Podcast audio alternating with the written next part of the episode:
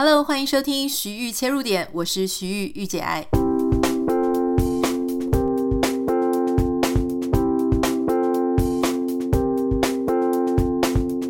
Hello，今天要跟大家分享的是最近一个蛮热门的新闻哦，就很多人都在讨论说，呃，大学放榜了，那有两位学生呢，媒体上说原本他们应该可以考上台大的，但是他们放弃了台大，他们第一志愿去报读。亚洲大学，那原因是因为亚洲大学它开出了非常优渥的奖学金条件，也就是说，你如果这个学科考得非常好，而且你愿意用第一志愿来填亚洲大学，你就可以得到三百六十万元的奖学金。那大家就舆论一片哗然啊，就是想说，诶，那真的要为了这个三百六十万不去念台大吗？台大到底值不值得用三百六十万元就去交换呢？所以很多人呢就开始在议论纷纷。那当然这件事情也引起了我的兴趣。我跟这个我先生也就讨论了一下，因为他其实是台大，他大学的时候是念台大的，所以我就很好奇问他，我就问他说：“哎，你如果有这个三百六十万的机会的话，你会不会去念其他大学，好亚洲大学，而不念台大？”所以我们就了有了一番非常有趣的讨论。那今天在节目里面呢，我也很想要跟大家分享一下关于这则新闻的看法哈。这则新闻如果你还没有听啊、还没有读到这个新闻内容的话，我稍微再快速的带大家了解一下。就像刚刚讲的，就是有两位同学呢，那他们是这个一个是来自台北市复兴高中，另外一个是来自正大附中。那他们两个在选填志愿的时候呢，都用第一志愿去填这个亚洲大学。后来一个录取了亚洲大学的生物资讯医学工程系，另外一个是录取财经法律系哈。那这个就开始很多人就想说，哇，那很多网友当然一定会有一些酸民嘛，酸民就是说，哎呀，这个一定是要拿钱去买跑车，然后追妹子哈等等的。结果有趣的事情是呢，这个其中一位当时学生后来他在 PTT 借了别人的账号，因为他自己没有。他就跟大家讲说：“不好意思，我是女生。”哈，那他就很很理性的跟大家分析他的为什么要去选亚洲大学。他说呢，因为他的这个数以数学考得不是很好，啊然后呢，他也没有考英听，所以基本上呢，他也没有办法录取台大的这个人类系或历史系。那基本上他可能其实考不到台大的，他可以念正大。那他的意思是说呢，所以媒体上去说他放弃了台大去念亚洲大学这件事情，第一个不尽完全正确。那第二个他说，因为他是念这个财经法律的那一位，他说他的目标其实是考国考。好，那所以他如果是考国考的话呢，其实也没差，因为他说如果是你是台大毕业的话，很多人还是要去一些补习班补习，所以他认为那他只是先把补习班的学费有了着落，也不是坏事。他又提到说，其实他那个时候高中的时候本来就可以上更好的学校，但是因为他很不喜欢很严格校风的高中，所以他选择了念正大附中。所以这个女孩子她其实是非常非常了解她自己想要做什么的哈。那另外一位同学，因为她没有发表她的，她没有公开的发表她的文章，所以我们不太知道她的心情。那关于这件事情呢，其实我觉得有几个蛮有趣的切入点哈。第一个是。为什么当我们提到说哇，这个考试成绩非常好，成绩优异，可以上台大的时候，可是他去选了，为了三百六十万选了亚洲大学的时候，很多人第一个时间、第一印象，他就会觉得说这是一个男生，所以他们就会说啊，去开跑车把妹。可是更有趣的事情是，当这个女孩子她出来说哦，其实我是女生，这样讲好像很有点怪，大家就开始讲说哦，没关系，反正你是女生，那选哪一间大学都没差。我觉得这整个社会上对女生的一种既定印象，哈，很多人都说我们不要啊、用性别去决定很多事情，不要去有这个性别上的歧视。可是当我们在看到一个新闻，或是当我们在解读一件事情的时候呢，又很多人很下意识的就会用性别去刻板印象的性别去判断很多事情，哈。那这当然是个，我觉得是这件事情的切入点里面当中呢，我觉得还好，就提出来跟大家分享一下。第二点是，我觉得很有趣的事情是啊，我们的媒体非常非常喜欢去谈钱。哈，我记得我们前两集有提到，就是金钱的奴隶，整个社会都非常崇尚钱。哈，就是比方说，你看这个三百六十万呢，就被放得非常的大。然后呢，诶，我觉得更重要的事情是，亚洲大学你用了三百六十万去吸引学生，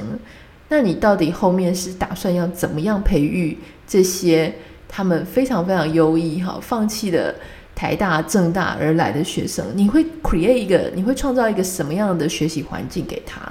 你会怎么样让他即使没有念那些传统所谓的超级名校的那些学校，你会怎么样去培育他，让他更有竞争力？哈，我觉得这个部分或许学校有有。这个有一些他的计划，可是，在媒体上来说，完全没有看到。我们在媒体上面看到的，只有亚洲大学好像一个土豪一样，拿出三百六十万来砸人哈。但我相信不是，因为我相信，如果你今天啊很愿意的去投入很高额的奖学金，然后去吸引一些很优秀的人才，想必你后面理论上你配套的一些培育人才培育的方式，你应该会做得也很好哈。我期我期待是这样啦，其实我也不知道，但我想这个部分是应该要被琢磨的啊。不管是你有准备或是没有准备，我觉得媒体所有的义务就是应该要帮大家去厘清这件事情。就你抢了好学生，那然后呢？然后这些学生你打算怎么样培育他？当然，今天我觉得这第一点跟第二点呢，我认为都是可以被提出来，但那不是我最主要要讲的。我最主要要讲的是第三点哈。第三点，我认为。其实呢，不管是选了三百六十万，还是选了台大，这都不是重点。重点是什么呢？五秒音乐之后告诉你。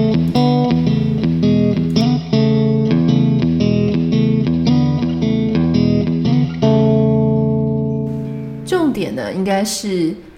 这个学生他当初在做这个决定的时候，那个决策的过程到底是什么？其实我跟我先生，我们俩在讨论，就说他说他其实在他十七八岁在选志愿的时候呢，其实他是一个没有什么想法的人，大部分都是爸妈的意见。爸妈跟你讲哪一个科系可能比较有未来，哪一个学校比较好，你的决定不是你个人的决定，而是你的全家人的决定。好，那如果你不是一个特别有自己想法的小孩呢，那你很可能就会依照家长的意见或是。不知道哪里来的一个比较强势的声音，你就听了，你就做了。如果是这样子而来的决策的话，其实是蛮危险的，因为不管你是走了这选了三百六十度，或者你是选了台大，那就表示说，其实你只是一个某些某种意见的 follower 而已哈。那所以这个东西它倒跟你是念什么学校出去社会是没有关系的，而是你会有一种。比较容易去被别人的意见影响的一种个性。那刚刚我没有看到，就是说，刚刚有提到，就是说，另外一位学生，那他其实在 PTT 上去解释他为什么会做这个决策。诶，他分析的呢，还蛮头头是道的哈，很清楚他自己在做什么。那我要讲的说，当你是一个非常有自觉，然后很有个人的主张。很有策略的在做自己的决定的时候，好，那哪怕你只有十七、十八岁，你就可以诶，很有条理的告诉大家说你为什么做了这样的决策。如果你是一个这样的个性的孩子的话，哈，不管是你还是你的小孩，哈，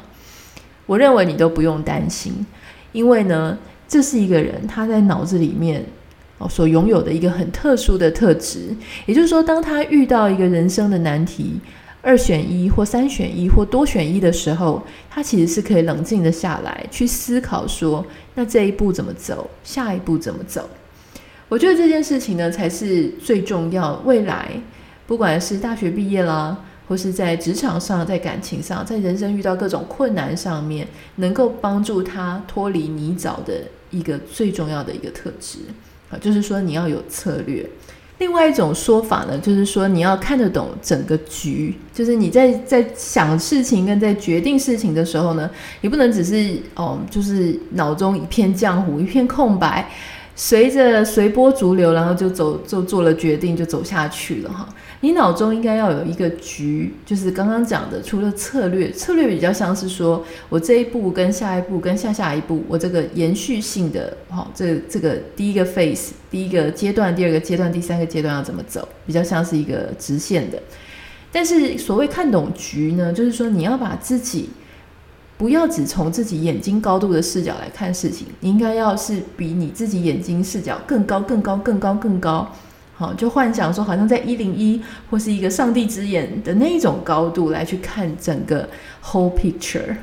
比方说，当我们在看说，假设我是一个，当然我不能期待十七、十八岁的小孩他一定可以做到这件事情。但如果是以这一个例子来讲的话，也许我那个时候我就会去看说，好，为什么这个学校他现在要 approach 我，他要用三百六十万？好，为什么？那我为什么要过去？那我去了能怎么样？比方说我去了，我能不能因为我的成绩非常好，所以我可以拥有很很保障的交换学生的资源？好，那我是不是要出国念书？今天这个学生他是说他自己英文不好，所以他是要准备国考。但如果他不是这样的情形，诶，是不是我三百六十万拿到手之后，我到美国的加州，也许是加州大学，也许是这个常春藤的学校？诶，他这个三百六十万其实已经足够我再念一个硕士了。那我回来之后呢？其实我不会去强调我的大学的学历，不管是怎么样，因为大部分人都是看最终的学历嘛，哈。那当你如果是看最终学历，而你有这个企图心要往国外去发展的话，那我觉得那并无不可。那、还有就是说，也许亚洲大学并没有大家想的那么差，它也许就是有某些很年轻的老师在国外，他是得到最新的培训，然后有最新的研究，那他回来，甚至还有很多国外的一些资源也不一定。那你如果是诶，在那个时候呢，能够跟到这些老师，获得最新的业界、产界、学界的资源，那我觉得那也没有什么不可以哈。所以整个纵观来说，就是你要有策略，看得懂局。如果你知道你自己在判断事情的时候是这样子的一个过程，那其实我认为念哪里根本就没有差别。好，因为真正会影响你的不是学历，而是你在做决定的方式。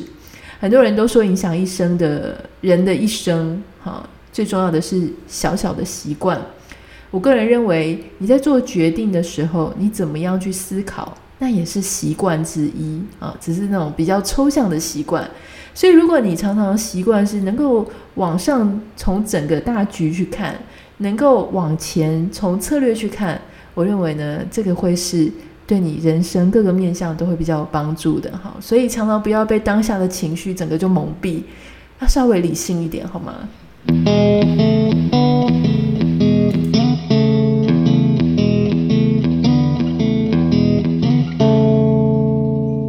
周末呢，我看了一部非常好看的影集，叫做《正常人》，哈，就是 Normal People。它是改编自爱尔兰的原著小说，也是叫《正常人》的的这个改编影集。但它改编得非常好，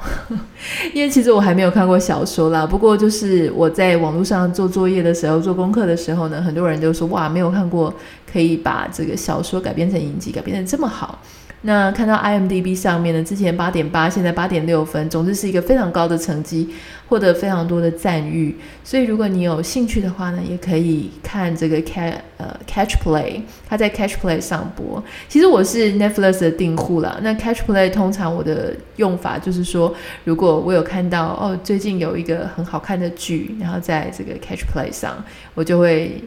单点，我就会单月的去订它哈，然后呃，在那个月份里面赶快把这个剧看完。好，希望如果你看了这个剧呢，你有什么觉得好不好看，然后新的也可以跟我分享。希望你会喜欢今天的节目。如果你是新朋友的话呢，不要忘记要订阅我们的这个频道 Podcast 的内容哈，这样子你就可以收到一些节目的更新。那如果说你想要跟我分享一些你的心得、你的想法、你的小秘密，或是你有什么疑问的话，欢迎你可以私讯我到我的 Instagram 的账号 Anita 点 Writer A N I T A 点 W R I T E R。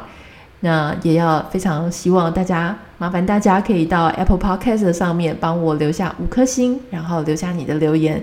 我每天都会去看留言，所以很希望能够看到你的分享。那我们就下次见喽，拜拜。